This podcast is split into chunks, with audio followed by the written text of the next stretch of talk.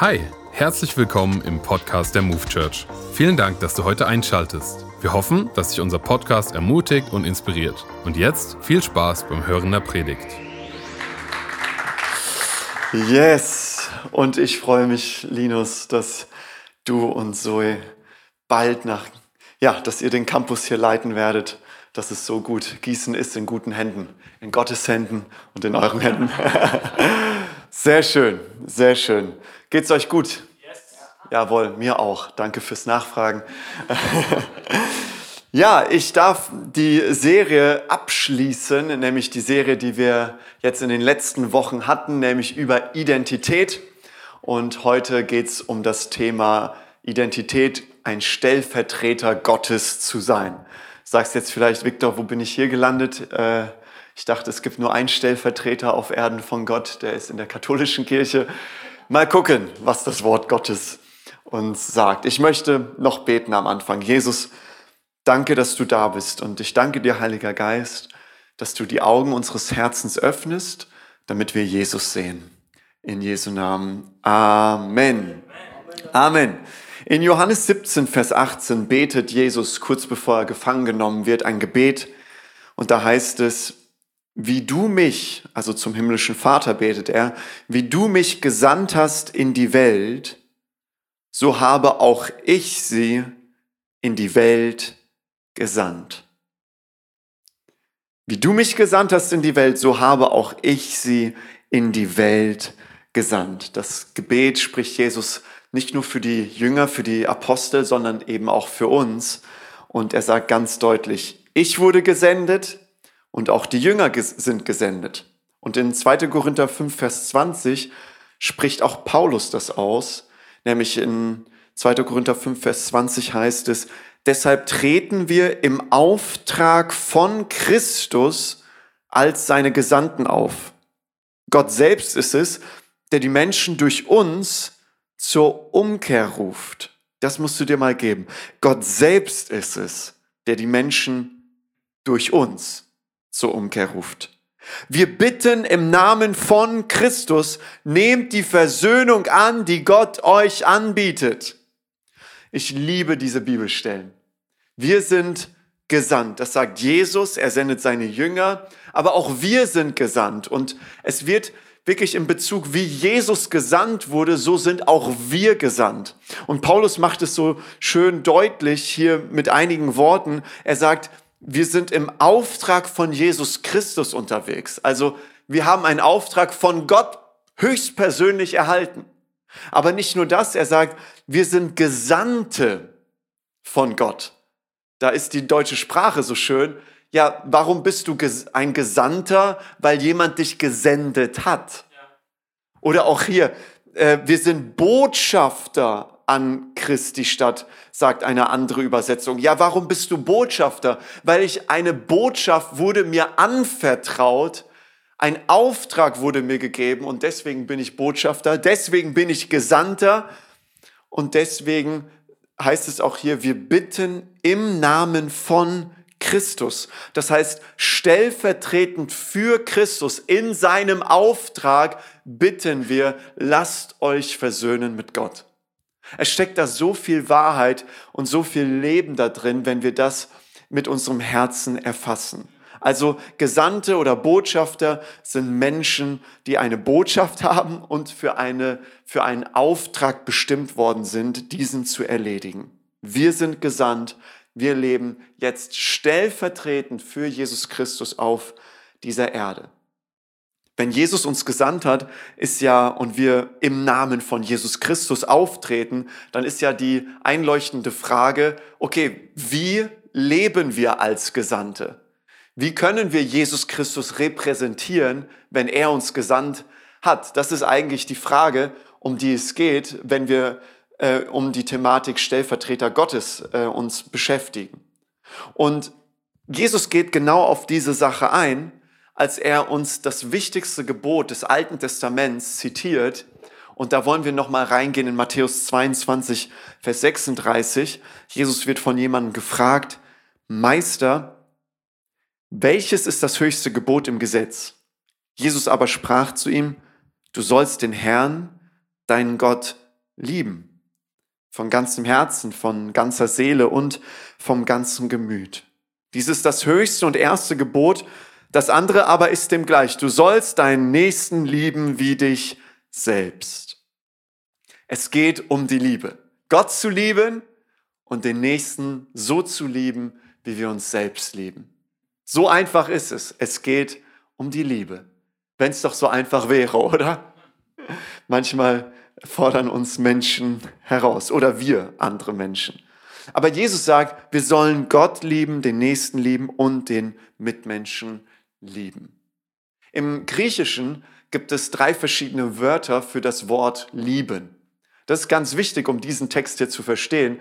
Nämlich im äh, griechischen Grundtext steht hier nicht das Wort Phileo für lieben. Phileo sagt man Phileo, Phileo. Da kommt nämlich Philipp, äh, Phileo, Freund. Äh, ja, also ein Bruder. Ich liebe meinen Bruder. Ich liebe meine Schwester. Das ist die, da, das wäre das, der griechische Ausdruck Phileo, lieben, Freundesliebe. Aber Jesus benutzt hier nicht das Wort Phileo, dass wir Gott mit einer Freundesliebe lieben sollen. Ähm, Jesus nimmt auch hier nicht den Ausdruck äh, von äh, ein anderes weiteres griechisches Wort für lieben ist Eros. Und da kommt das Wort Erotik her. Das ist die intime Liebe, äh, die die Bibel beschreibt zwischen Mann und Frau innerhalb der Ehe. Das ist die erotische Liebe, die Intimität zwischen Mann und Frau. Aber Jesus sagt auch nicht hier, liebe Gott mit einer erotischen Liebe, sondern Jesus benutzt hier das griechische Wort Agape. Und Agape bedeutet, und das ist die göttliche, bedingungslose, vollkommene und unveränderliche Liebe Gottes. Also Jesus fordert von uns Menschen, dass wir Gott mit einer vollkommenen, bedingungslosen und niemals verändernden Liebe lieben. Das ist der Maßstab, den Jesus Christus uns gibt. So begeistert bist du nicht, ich auch nicht, denn das Wort Gottes bzw. das Gesetz Gottes zeigt uns den Maßstab Gottes auf, aber es zeigt auch auf, dass wir es nicht schaffen. Du kannst es so versuchen, wie du willst.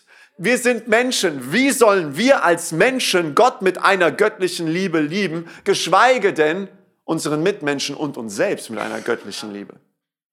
Also hier stehen wir vor einem Problem, wo wir ja häufig, in, äh, häufig dieses Wort hören, ja, liebe Gott, liebe deinen Nächsten, denken, ja, okay, dann strenge ich mich jetzt an. Und dann versuchen wir irgendwie das, was Gott eigentlich von uns fordert, nämlich diese göttliche Liebe zu haben, versuchen wir irgendwie zu vermenschlichen, irgendwie herunterzubrechen, damit wir irgendwie ein gutes Gewissen haben und okay, gut, dann bin ich halt lieb, dann läster ich nicht, dann tue ich Gutes, dann bin ich in einem Dream Team dabei, dann äh, ich versuche einfach ein guter Christ zu sein. Aber selbst dann heißt es noch nicht, dass wir dieses Gebot erfüllen. Die Auflösung kommt noch, also habt, habt keine Sorgen. Jetzt sagst du vielleicht, ja, Viktor, aber ich liebe Gott von ganzem Herzen. In letzten Zeiten habe ich so viel von Gottes Liebe und seiner Gnade erlebt. Ich liebe Gott von ganzem Herzen und ich liebe auch meinen Mitmenschen wie mich selbst. Wow, das ist so einfach für mich. Lass mich dir ein Beispiel aufzeigen, was uns ganz schnell klar machen wird, dass es doch manchmal nicht so ist oder häufiger nicht so ist, wie wir vielleicht auch denken. Stell dir mal vor, du wirst morgen angerufen, äh, du bist auf der Arbeit, äh, du wirst zehnmal angerufen von deinem besten Freund und du guckst so auf dein Handy, so denkst, alter Schwede, zehnmal ruft diese Person mich jetzt schon an. Was ist da los? Und während der Mittagspause rufst du deinen Freund oder deine Freundin an und sagst, hey, was ist denn los? Was ist passiert? Wo kann ich dir helfen?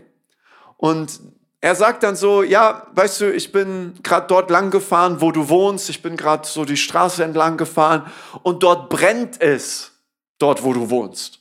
Und auf einmal dein Puls, dein Herz rast.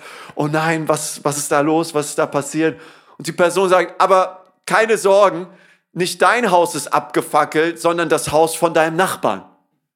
Und deine erste Reaktion wäre, Halleluja, danke Jesus, es ist nicht mein Haus, es ist das Haus von meinem Nachbarn. Okay, bei euch nicht, aber vielleicht bei mir. Meine erste Reaktion, danke Jesus. jetzt habe ich dich. Wir lieben nämlich unseren Nachbarn oder unseren Nächsten nicht mit einer göttlichen Liebe, wie wir uns selbst oder Gott lieben. Geschweige denn, wenn wir ehrlich sind, kein Mensch auf dieser Welt hat Gott jemals, immer mit der göttlichen Liebe geliebt. Von ganzer Kraft, mit ganzer Seele, mit dem ganzen Gemüt, mit all dem Denken. Kein Mensch hat jemals Gott so geliebt. Außer Jesus. Außer Jesus.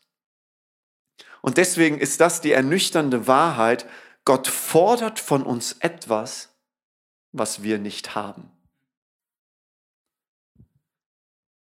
So, wir können jetzt versuchen, uns anstrengen. Ich möchte ja Gutes tun und ich möchte da helfen und hier und dort. Lass mich einen Schritt weitergehen. Geht es Jesus nur um unseren bloßen äußerlichen Gehorsam im Sinne von, es geht nur um die Tat und sonst nicht mehr? Wir haben gerade die Kollekte zusammengelegt und stell dir mal vor, du hast 20 Euro in die Kollekte gelegt, ich habe 20 Euro in die Kollekte gelegt. So, von, von außen betrachtet haben wir das Gleiche getan, oder? Oder? Ja. Danke. Ich verwirre euch ein bisschen, aber das ist gut so. Rein äußerlich haben wir das Gleiche getan, aber ich möchte dir sagen, wir haben nicht das Gleiche getan. Du hast zwar 20 Euro reingelegt, ich habe 20 Euro reingelegt. Du hast es aus Dankbarkeit und wow Gott, du hast mich bewahrt, du bist mein Versorger, ich vertraue dir. Ich habe so viel Gutes letzte Woche erlebt. Ich mache es aus Dankbarkeit. Mein Herz ist überfließend mit Dankbarkeit und ich weiß, einen fröhlichen Geber hat Gott lieb. Und aus Dankbarkeit zu Gott gibst du ihm diese 20 Euro, investierst du das in das Reich Gottes.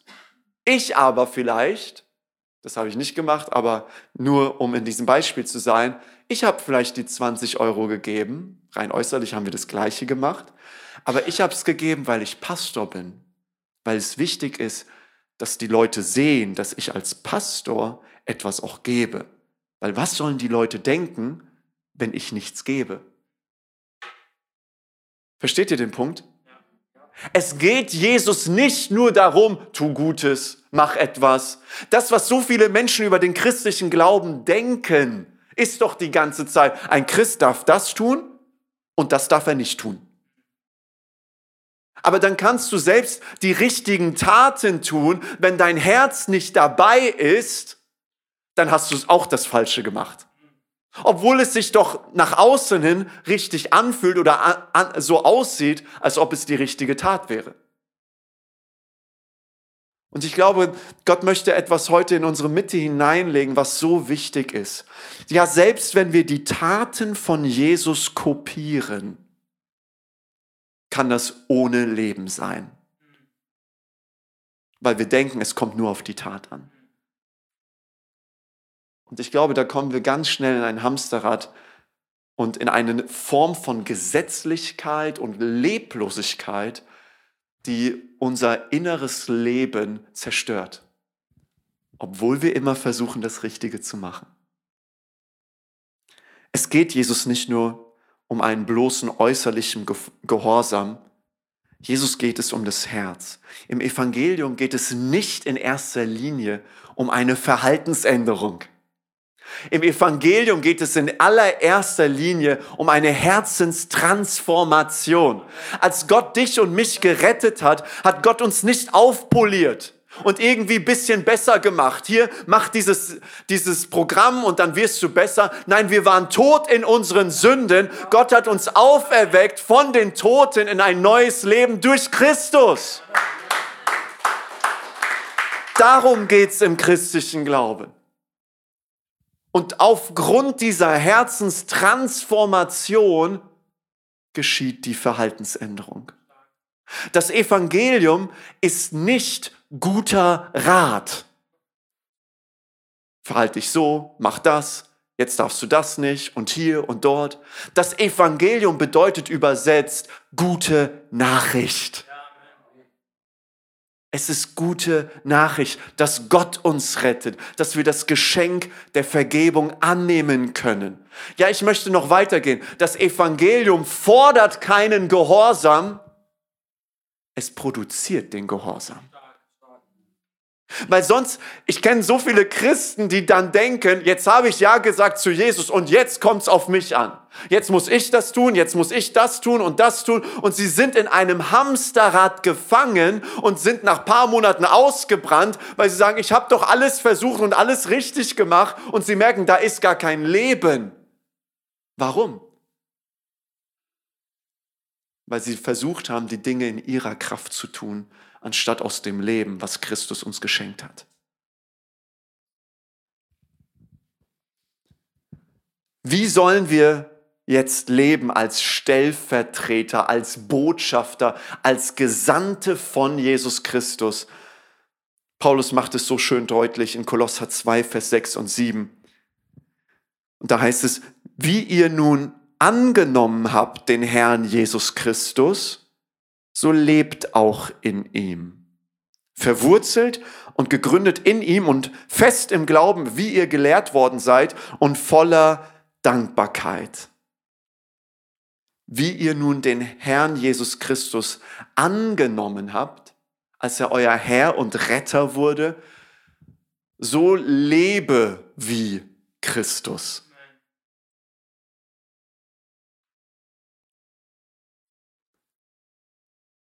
Paulus sagt ein bisschen was anderes. Er sagt nicht, jetzt lebe wie Christus, sondern lebe in ihm. Weil für uns, vor allem für uns Europäer, ist so, ja, zeig mir, wie ich mich verhalten muss. Okay, Jesus hat das gemacht. Okay, ich kopiere das jetzt einfach und dann bin ich doch ein Christ, weil ein Christ verhält sich doch so. Paulus sagt nicht, lebe wie Jesus, sondern er sagt, lebe in Christus. Das ist ein Unterschied. Denn der Schwerpunkt des Neuen Testaments und auch der Briefe, wenn es um Nachfolge, um Jüngerschaft geht, geht es nicht so sehr darum, lebe einfach wie Jesus, sondern es geht darum, lebe in Christus. Und Paulus sagt es hier, indem wir verwurzelt sind in ihm, gegründet in ihm, fest im Glauben und voller Dankbarkeit. Aber wie kann das sein, dass wir in Christus sein können? Was bedeutet das?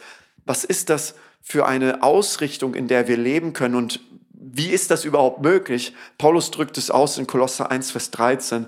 Er hat uns errettet aus der Macht der Finsternis und hat uns versetzt in das Reich seines geliebten Sohnes.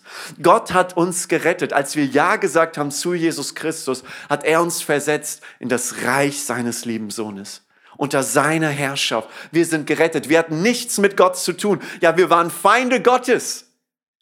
Aber Gott in seiner Liebe und Barmherzigkeit hat uns aufgrund von dem, was Jesus Christus vollbracht hat und weil wir Ja dazu gesagt haben, hat er uns gerettet. Deswegen können wir jetzt in Christus sein und in ihm leben. Kolosser 1, Vers 27 sagt es, Christus in euch, die Hoffnung der Herrlichkeit.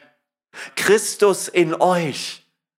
Paulus sagt, es war ein Geheimnis, es war, es war, es, es war eine Nachricht, die jetzt erst offenbar geworden ist durch das, was Christus vollbracht hat, das, was Gott uns als Apostel anvertraut hat. Es ist Christus in euch, die Hoffnung der Herrlichkeit. Und damit geht Paulus sogar so weit einher und er sagt, Leute, das, was wir jetzt haben, das hatte Adam und Eva gar nicht mal, obwohl sie ohne Sünde vor dem Sündenfall waren. Sie lebten mit Gott aber Gott lebte nicht in ihnen. Durch den Sündenfall sind wir Menschen von Gott getrennt, aber jetzt kommt Jesus und er sagt, ich verbessere nicht einfach die Beziehung und jetzt hast du eine Beziehung zu Gott, sondern er sagt, ich möchte durch die Kraft des Heiligen Geistes möchte ich in dir leben. Das, was im Alten Testament bei keiner Person so war. Wie privilegiert und wie gesegnet sind wir. Deswegen, Ich bitte dich einfach, wenn du, wenn du am Sonntag sagst oder äh, jetzt am Montag wirst du gefragt, ja, wo warst du am Sonntag? Sag bitte nicht, ich bin in die Kirche gegangen.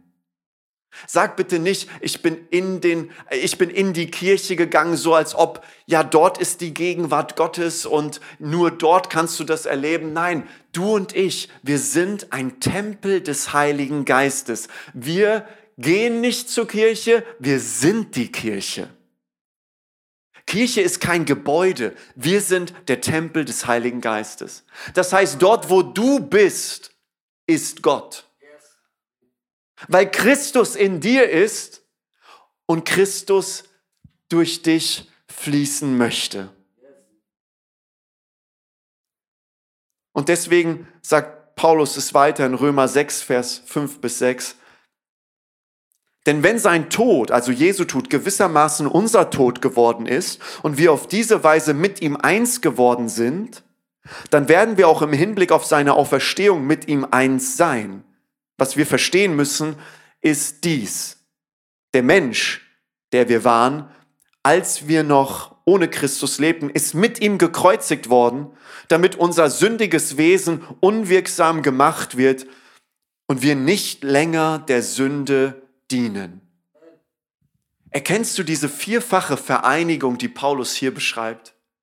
Als wir Ja gesagt haben zu Jesus Christus, haben wir verstanden und mit unserem Herzen geglaubt, dass Christus für meine Schuld gestorben und auferstanden ist von den Toten. Amen. Amen. Aber Paulus drückt hier aus, Leute, als wir Ja gesagt haben zu Jesus Christus, haben wir nicht nur verstanden, dass Jesus am Kreuz hing, sondern durch unseren Glauben an Christus, sagt Paulus, sind wir mit ihm vereint. Auch wir hängen dort am Kreuz.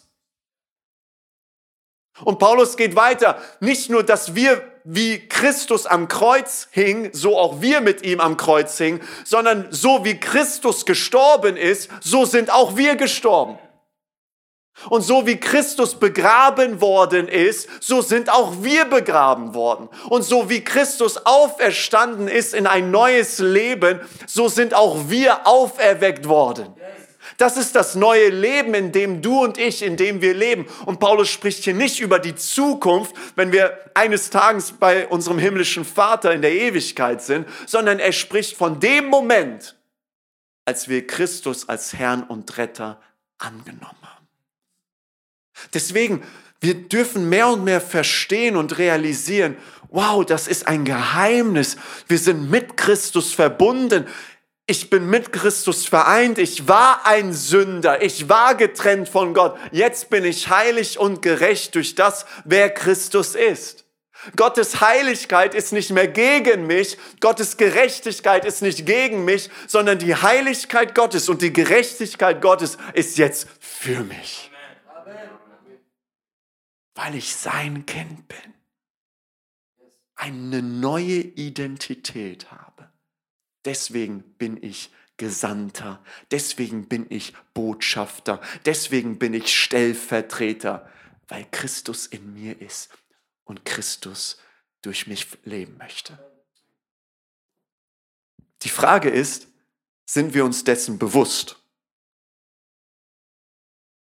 Wir sind so häufig in unserem Alltag, manchmal Hamsterrad hier und dort, Erledigung, aber sind wir uns bewusst, dass Christus in mir ist und ich in Christus? Denn wenn du das Neue Testament liest, allein in den Briefen von Paulus kommt dieser Begriff in Christus sein, Christus in uns 160 Mal vor. Wenn du noch Johannes dazu nimmst, kommt dieses Bild, zum Beispiel Johannes 15, ich bin der Weinstock, ihr seid die Reben, das spricht auch von dieser Einheit, es ist ein Bild, weil sonst würden wir es nicht verstehen. Es ist gut, dass Gott uns da hilft. Kommt es insgesamt über 200 Mal im Neuen Testament vor. Deswegen, wenn wir das Evangelium in zwei Worten beschreiben würden, dann wäre es das. In Christus. Denn in Christus und durch die Einheit mit Christus, durch den Glauben, durch den Heiligen Geist, hast du alle Segnungen empfangen, die dir zuteil werden. Alles nur, weil du in Christus bist, weil du mit Christus verbunden bist, weil du Ja gesagt hast zu ihm und auf einmal geschah dort etwas Mysteriöses, etwas Geheimnisvolles. Du bist so mit Christus vereint, dass alle Segnungen Gottes jetzt zu dir fließen. Sei es Rettung, sei es Heiligung, sei es Verherrlichung, sei es Wiedergeburt. Alles fließt aus der Einheit von Christus zu dir und zu mir. Alles. Und nur wegen Christus. Und deswegen ist es so wichtig, dass wir uns mit dieser Thematik beschäftigen, weil in unserer Realität sieht es häufig anders aus. In der Realität sieht es so aus, dort läuft es schwierig, da drückt der Schuh, hier sind solche Sachen. Aber weißt du was, Paulus erlebte in dieser himmlischen Dimension, ich bin vereint mit Christus. Denn als er das geschrieben hat an die Gemeinde in Kolosser, da war er selbst im Gefängnis. Er war selbst im Gefängnis und er ermutigt die Gemeinde, ihr lebt in Christus, Christus lebt in euch, ihr seid verwurzelt, gegründet, fest im Glauben und deswegen überfließend in Dankbarkeit. Aber Paulus, du bist im Gefängnis, als du das schreibst. Du musst doch ermutigt werden. Du gehst doch gerade durch eine schwierige Zeit. Paulus, du musst doch ermutigt werden. Stattdessen lebt Paulus in einer Dimension, die nichts mit seiner Realität zu tun hat, weil er mit einer himmlischen Perspektive lebt und deswegen kann er die Gemeinde ermutigen, dankbar zu sein. Die Frage ist, in welcher Perspektive leben wir? Und es geht nicht darum, weltfremd zu leben. Oh, ich habe keine Probleme und nee, ich bin nicht arbeitslos und dabei suchst du seit einem Jahr eine Arbeit. Darum geht's nicht aber es geht um die, die Frage, ob wir uns bewusst sind, dass wir in Christus sind. Denn wenn du dir dessen nicht bewusst bist, dann wirst du wie ein Fähnchen im Wind in einem Sturm hin und her geworfen, weil du nicht weißt, dass du sicher bist in Christus.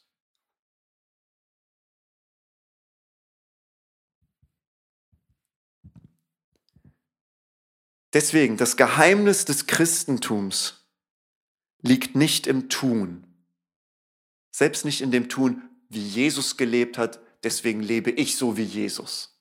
Nein, das Geheimnis des Christentums liegt im Sein. Christus in mir und ich in Christus. Und dort in diesem Ort wirst du den Frieden Gottes spüren. Dort, wenn du dir bewusst bist, Christus in mir und ich in Christus, oh, auf einmal wird da eine Freude freigesetzt. Auf einmal ist da eine Perspektive, auf einmal überfließend in Dankbarkeit. Ja, weil ich in Christus bin. Ja, aber guck mal dein Leben an, guck deine Situation an. Wie kannst du dankbar sein? Ich weiß, das ist die Realität. Aber die Wahrheit ist, ich bin in Christus. Ich bin in Christus. Ein junger Pastor, der zumindest damals jung war und jetzt schon fast in der Rente ist, kam mal auf einen älteren Pastor zu und er hatte so diese Frage, wie kann ich Gott gefallen? Und er ging zu diesem älteren Pastor, weil er auf ihn aufgeschaut hat. Und er ging auf ihn zu, wie kann ich Gott gefallen? Also wie kann ich, in anderen Worten, wie Jesus leben? Und der ältere Pastor voller Weisheit schaut ihn an und antwortet nicht direkt, sondern er drückt seinen Zeigefinger auf die Brust dieses jungen Predigers, der so leben möchte wie Jesus. Und der weise Pastor sagt, versuch es gar nicht mal. Er muss es in dir tun. Es ist seine Fähigkeit in dir. Und wir denken manchmal, jetzt bin ich Christ, jetzt kommt es auf mich an, so als ob Gott mich alleine gelassen hätte und ich jetzt in meiner Kraft alle Dinge tun muss. Herzlich willkommen in der Gesetzlichkeit, herzlich willkommen im Hamsterrad, weil du denkst, es kommt auf deine Kraft an. Heute verstehen wir, und das legt der Heilige Geist wirklich in unser Herz, in unsere Mitte, in diesen Campus. Ich bin in Christus und Christus lebt in mir. Und deswegen kann Paulus uns auch dazu auffordern, Lebe in Christus. Es ist ein Befehl, den er gibt. Warum? Das Evangelium ist der Zuspruch Gottes. Du bist jetzt gerettet, weil du ein Kind Gottes bist. Du hast eine neue Identität. Der Heilige Geist lebt in dir. Das ist der Zuspruch des Evangeliums. Und jetzt kommt der Anspruch des Evangeliums, weil du gerettet bist, weil du in Christus bist. Lebe in Christus. Aber nicht aus deiner Kraft. Weil sonst bleiben wir da so hängen wie der Petrus. Ich werde dich niemals verleugnen, Jesus. Und das hörte sich nach so viel Glauben an, aber es war voller Selbstgerechtigkeit, weil er nicht Christus vertraute, sondern seiner eigenen Kraft. Von außen hat sich super angehört, aber das Herz war nicht Christus zentriert, sondern er vertraute seiner eigenen Kraft. Und der Heilige Geist möchte heute unseren Blick wenden, weg von uns hin zu Christus. Christus in mir und Christus durch mich. Und der Ian Thomas sagte einmal, oder der schrieb, Jesus Christus hat sein Leben für dich hingegeben, damit er dir sein Leben geben kann, damit er sein Leben durch dich leben kann. Okay, ich wiederhole es. Jesus Christus hat sein Leben für dich hingegeben. Okay, das verstehen wir. Am Kreuz, mit der Auferstehung, Jesus gab sein Leben für mich. Warum? Damit er dir sein Leben geben kann. Ja, das verstehe ich auch. Ich bekomme Vergebung, Christus lebt jetzt in mir. Aber da dürfen wir nicht aufhören. Da dürfen wir nicht stoppen. Denn er gab sein Leben, damit er dir sein Leben geben kann. Damit er sein Leben durch dich leben kann.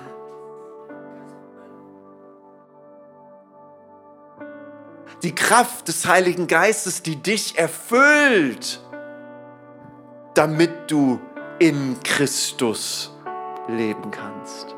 Und deswegen verstehen wir die Antwort, wie können wir lieben? Mit der Agape-Liebe liegt nicht in uns. Sie muss immer in Christus liegen.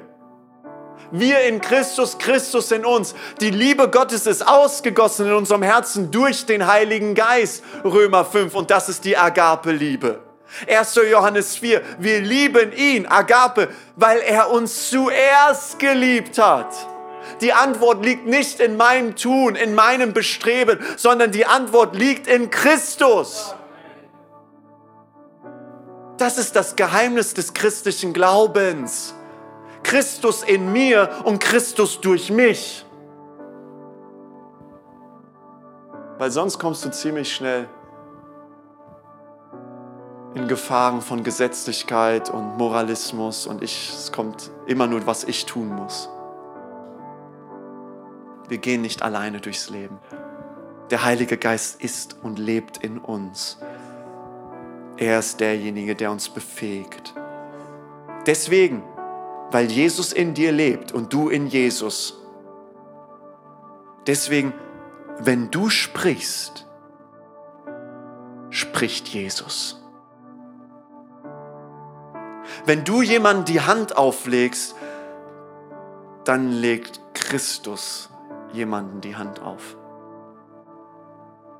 Wenn du jemanden umarmst, dann ist es Christus in dir und durch dich der jemanden umarmt. Ihr Lieben, deswegen sind wir Botschafter, weil Christus in uns lebt. Aber was ist unsere Botschaft? Was ist unsere Botschaft? Wie können wir das Evangelium sichtbar machen? Es ist immer nur durch Christus. Die Liebe Gottes und die Kraft Gottes, dass die real und demonstriert wird in dieser Welt, in dieser verlorenen Welt. Aber was ist unsere Botschaft? Paulus sagt es und wir gehen ein Vers weiter in 2. Korinther 5, Vers 21, nachdem es darum ging, wir sind Botschafter, wir sind Gesandte, wir bitten die, diese Welt, lasst euch versöhnen mit Gott. Aber mit welcher Botschaft?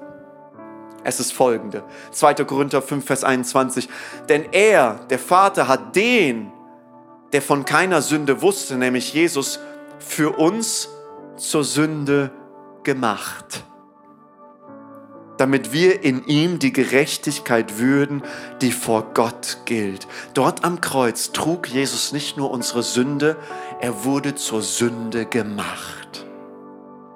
Er nahm die ganze Trennung, das ganze Gericht Gottes auf sich, dass er sogar gesagt hat, mein Gott, mein Gott, warum hast du mich verlassen? Ja, der himmlische Vater musste Christus verlassen, weil er zur Sünde wurde, weil er unsere Strafe getragen hat. Das, was wir verdient haben.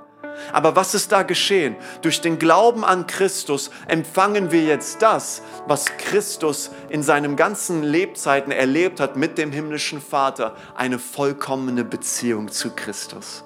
Eine vollkommene Beziehung zum himmlischen Vater. Warum? Durch den Glauben an Christus ist uns vergeben. Uns ist nicht nur vergeben, wir sind gerecht vor Gott. Wir sind nicht nur gerecht, wir sind bekleidet mit der Gerechtigkeit Gottes. Die Gerechtigkeit, die der Jesus Christus vor dem himmlischen Vater hat, diese Gerechtigkeit besitzen jetzt wir. Es ist Jesu Gerechtigkeit. Denn sonst kannst du vor dem Vater nicht bestehen, wenn du mit deiner Gerechtigkeit zu dem himmlischen Vater kommst. Deswegen, es muss alles in Christus, durch Christus passieren. Und das ist unsere Botschaft an eine verlorene Welt. Lass dich versöhnen mit Gott. Empfange das Geschenk der Vergebung. Empfange das Geschenk, dass du gerecht wirst durch Christus. Und wisst ihr, wenn es darum geht, wie Christus zu sein und in Christus zu leben, Christus in mir und Christus durch mich, da merke ich, Herr, es gibt da noch so viel mehr. Es gibt da noch so viel mehr, was ich in meinem Leben erleben möchte und sehen möchte. Ja, ich bin mir bewusst, ich bin in Christus und Christus lebt in mir. Ich bin dankbar für das, was Gott in meinem Leben tut. Nicht nur hier im Campus Gießen, nicht nur in der Move Church, sondern auch in der Nachbarschaft, wo Menschen Ja sagen zu Jesus, weil ich einfach mit ihnen rede, für sie bete. Ich bin dankbar dafür. Aber ihr Lieben, wenn wir uns damit zufrieden geben und sagen, okay, das ist der Status quo, so ist es halt. In Deutschland hat die Kirche nichts zu sagen. Es ist einfach so. Dann ist es nicht die Perspektive, die Gott auf diese Thematik hat. Denn wenn wir wirklich verstehen, nicht nur mit unserem Kopf, sondern mit unserem Herzen, wir in Christus und Christus in uns, dann bedeutet das, dass dort, wo ich bin, Gott ist. Wir sind der mobile Tempel Gottes auf dieser Erde. Du gehst nicht in die Kirche, du bist der Tempel des Heiligen Geistes. Egal ob du Lehrer, Polizist, Steuerfahnder oder Pastor bist, dort wo du bist, ist Reich Gottes. Aber ihr Lieben, da verstehe ich, warte mal, ich, Jesus, ich möchte mehr davon sehen. Ich möchte mehr davon sehen. Ich bin nicht zufrieden mit dem, was ich jetzt sehe. Ich bin dankbar dafür. Aber Jesus, ich möchte mehr sehen. Und das ist mein Gebet, dass der Heilige Geist etwas aufbricht. Es muss etwas aufgebrochen werden. Wo, wo wir nicht nur um uns kreisen und sagen, ja, ich bin gerettet und ja, danke Jesus, Halleluja, aber wo Gott etwas aufbricht in unserem Herzen, wo wir denken, wo, wo wir gedacht haben, ja, okay, alles gut und wunderbar, so ist es halt. Gott muss etwas aufbrechen in unserem Herzen und in unserem Denken. Das habe ich so stark heute Nachmittag auf dem Herzen. Gott muss etwas sprengen in unserem Herzen, damit wir anfangen zu glauben und zu erwarten, damit wir in diesem Christusbewusstsein leben, damit wir sagen, Herr, ich bin nicht zufrieden, dass durch mein Leben kein Mensch zu Christus kommt. dass ein heiliger Hunger, eine heilige Verzweiflung in unser Leben hineinkommt, dass wir sagen, Gott, ich bin auf den Knien, ich gehe in, ins Gebet, ins Fasten, weil du eingreifen musst und ich muss mehr sehen. Denn wenn das Wort Gottes wahr ist, dann lebt Christus in dir. Aber dann möchte er auch durch dich leben.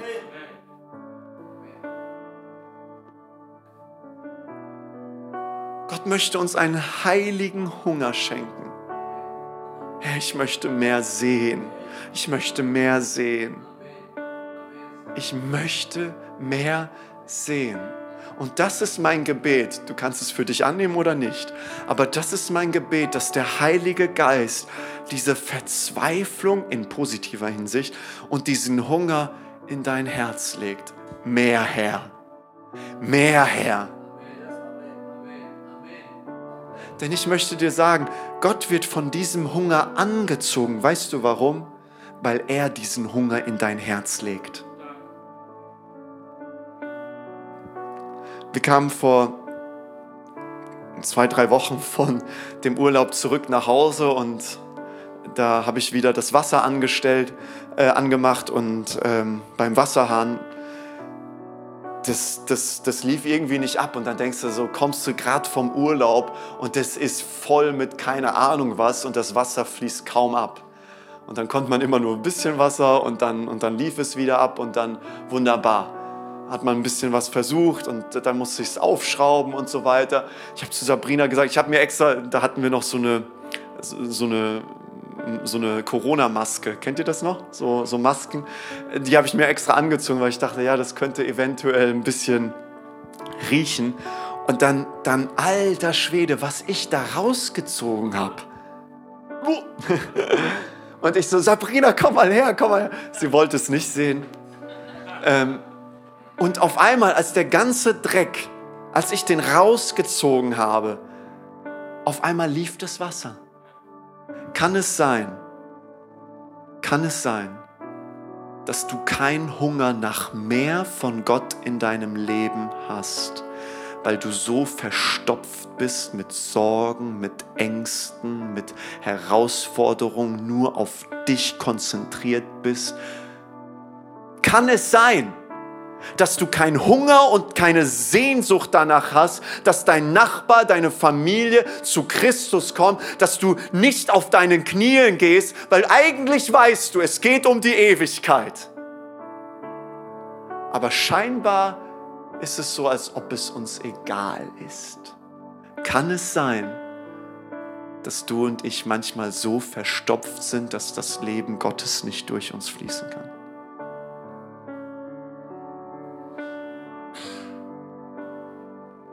Der Herr möchte etwas aufbrechen. Lasst uns gemeinsam aufstehen. Und ich möchte, dass du das als dein Gebet formulierst und sagst, Herr, brich etwas in mir auf. Dieses Feuer, was ich damals verspürt habe, diesen Hunger, diese Liebe. Du kannst es, wir können es uns nicht leisten, nicht in diesem Hunger und in diesem Feuer zu gehen, was wir vielleicht vor 10 oder 20 Jahren mal hatten und mach es zu deinem Gebet. Sag, Jesus, ich brauche mehr. Herr, reinige diesen Kanal. Herr, durchbrich das, was durchbrochen werden muss, damit dein Leben wieder in mir und durch mich fließen kann. Denn die Wahrheit ist, du bist in Christus und Christus ist in dir. Das ist die Wahrheit. Deswegen sprich es doch einfach aus. Sag es Jesus, come on. Campus Gießen, lasst uns unseren Hunger ausdrücken. Lasst uns zu Jesus das sagen. Lasst uns zum Vater beten, dass er uns ganz neu erfrischt mit seiner Kraft, mit dem Heiligen Geist. Komm, sprich es aus. Sag Jesus, ich möchte mehr in meinem Leben sehen. Komm, ich möchte deine Stimme hören. Sei ehrlich vor deinem himmlischen Vater. Er ist jetzt hier. Er bricht jetzt etwas auf in dem Namen Jesu. Er wird angezogen von deinem Hunger, den er selbst in dein Herz jetzt gelegt hat durch das Wort Gottes. Und danke, Herr. Danke, Heiliger Geist. Danke, Herr. Oh Herr, du bist so stark jetzt mit deiner Power und deiner Präsenz hier. Danke, Jesus, dass jetzt wirklich, ich sehe, wie Freisetzung passiert im Namen Jesu. Oh, da werden Ketten fallen, jetzt fallen Ketten im Namen Jesu. Die Salbung Gottes zerbricht jedes Joch im Namen Jesu. Und du dachtest, es wäre einfach keine, kein Hunger, kein Appetit. Ich möchte dir sagen, wir leben in einem geistlichen Kampf. Der Herr möchte etwas freisetzen im Namen Jesu. Dort, wo eine dunkle Wolke über deinem Leben und deinen Gedanken schwirrte, im Namen Jesu ist das jetzt gebrochen Leben in Jesu Namen. Ich spreche dies, das Licht Gottes über dein Leben aus und diese Liebe Gottes. Ich spreche jetzt Freisetzung aus im Namen Jesu. Ein Hunger und ein Durst nach der Gegenwart Gottes, nach dem Wort Gottes in Jesu Namen. In Jesu mächtigen Namen. In Jesu mächtigen Namen. Danke, Heiliger Geist, für ein ganz tiefes Werk. Das, was du jetzt gerade tust, Herr, verstärke es jetzt. Verstärke es. Heiliger Geist, fülle deine Söhne und deine Töchter im Namen Jesu. Fülle uns, fülle uns. Bleib einfach in dieser Gegenwart Gottes stehen. Genieße seine Gegenwart. Der Heilige Geist macht jetzt gerade etwas in uns, in deinem und in meinem Herzen. Danke, Herr. Heiliger Geist, stärke, stärke. Kraft Gottes. Kraft Gottes, komm in Jesu Namen. Heiliger Geist, komm stärker in Jesu Namen. Heiliger Geist, Kraft Gottes. Kraft Gottes. Heiliger Geist, mehr. Danke, Herr. Danke, Herr. Wie Jesus sagt, ihr werdet trinken. Wer an mich glaubt, der wird von mir trinken und die Ströme des lebendigen Wassers werden aus ihm herausfließen. Weißt du warum? Weil du nicht mehr ein verstopfter Kanal bist. Und dafür danke ich dir, Herr, für diese Freisetzung im Namen Jesu. Heiliger Geist, komm stärker. Komm stärker, komm stärker, komm stärker. Danke, Herr, dass wir eine Freisetzung erleben von uns selbst, wo wir nur auf uns geschaut haben dass wir jetzt, indem wir dich ansehen, Christus, verwandelt werden von Herrlichkeit zu Herrlichkeit. Danke, Jesus. In Jesu Namen. Amen. Amen. Du darfst dich gerne hinsetzen. Vielleicht bist du heute hier und sagst, Viktor, ich kenne diesen Gott noch gar nicht. Ich weiß noch gar nicht, dass Jesus eine Beziehung zu mir aufbauen möchte. Ich möchte dir sagen, Jesus hat alles für dich gegeben. Er ist für deine und meine Schuld gestorben am Kreuz. Er ist nicht im Grab geblieben, er ist auferstanden von den Toten. Er hat sich zum Rechten des Vaters gesetzt, um uns zu zeigen, dass der Weg zum himmlischen Vater frei ist. Und jetzt dürfen wir, indem wir das Geschenk der Vergebung annehmen, versöhnt werden mit unserem himmlischen Vater. Wir dürfen in einem neuen Leben leben, das Christus uns schenken möchte. Und für einen kurzen Moment der Privatsphäre, lasst uns kurz unsere Augen schließen. Wenn du heute hier bist und sagst, Viktor, ich möchte ein Kind Gottes werden, ich möchte dieses Geschenk annehmen, ich möchte, dass Gott mir meine Schuld vergibt, dann heb doch jetzt kurz deine Hand, damit ich weiß, mit wem ich beten kann. Dankeschön, Dankeschön, Dankeschön. Wow, Dankeschön. Ihr dürft eure Hände herunternehmen. Wir wollen jetzt als Campus ein Gebet gemeinsam sprechen und dieses Gebet wird dich mit dem himmlischen Vater verbinden. Es kommt nicht auf die Worte an, sondern dein Herz, was sich ausdrückt, Jesus, ich vertraue dir, ich glaube dir, ich möchte heute ein Kind Gottes werden. Und deswegen lasst uns als Campus gemeinsam das aussprechen. Himmlischer Vater, danke für dein einzigartiges Geschenk. Danke für Jesus Christus der für meine Schuld gestorben ist und wieder auferstanden ist. Deswegen bitte ich dich, vergib mir meine Sünden, reinige mich von jeder Schuld, erfülle mich mit deinem Heiligen Geist. Von nun an bin ich dein Kind und du bist mein himmlischer Vater. Von nun an lebe ich in einem neuen Leben. Christus in mir und ich in Christus. In Jesu Namen. Amen, Amen. Da ist eine Party im Himmel, weil Menschen Ja gesagt haben. Danke, dass du dir heute eine unserer Predigten angehört hast. Wenn dich die Botschaft angesprochen hat und du eine persönliche Beziehung mit Gott gestartet hast, sagen wir herzlichen Glückwunsch zur besten Entscheidung deines Lebens. Wir möchten dir die Möglichkeit geben, mit uns in Kontakt zu treten und dir dabei helfen, deine nächsten Schritte in deinem Leben als Christ zu gehen. Melde dich dazu einfach auf der Seite hallo.movechurch.de. Wir freuen uns auf den Kontakt mit dir. Und wenn dir das, was du heute gehört hast, gefallen hat, abonniere doch unseren Kanal oder teile diese Folge mit Freunden und rate unseren Podcast. Noch mehr Content und weitere Informationen zu uns als Move Church bekommst du entweder auf movechurch.de oder unseren Social Media Kanälen. Danke fürs Reinhören und bis demnächst, vielleicht vor Ort in einem unserer Gottesdienste oder wieder hier im Podcast.